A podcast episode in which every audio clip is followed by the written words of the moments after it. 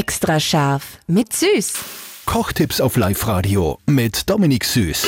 Also jetzt wird's richtig virtuos, ja. Weil jeder von uns hat einen Kartoffelschäler daheim. Also Erdäpfelschäler, manche sagen Sparschäler, manche sagen Gemüseschäler. Und mit dem könnt ihr so viel andere Sachen machen als nur Erdäpfelschälen, die Ja. richtig beeindrucken. Dominik. Ja, voll. Also da kannst du wirklich viel machen. Das ist jetzt angefangen von Zwiebel, wenn ich dann einfach oben so zack, zack, zack tue oder ein wenig seitlich, wenn er dann größer wird, habe ich coole Zwiebelringe, so Halbringe. Das geht genauso weiter, wenn ich hier so Schokolade habe, ja, dann kann ich so Schokoladespäne machen.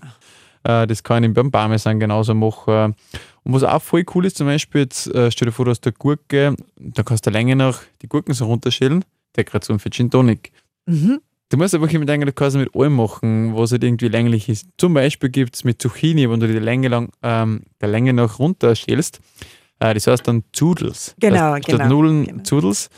Oder Butter, der kalte Butter, einfach an der schmäleren Seite, die es halt ausgeht, äh, einmal drüber ziehen und dann hast, du ein cooles, dekoratives Butterröllchen. Schon wieder sind wir in der Haubenküche. Legendär, legendär. Ja, das sind so kleine Sachen, die wo so coole Spielereien sind und jeder daheim easy nachmachen kann.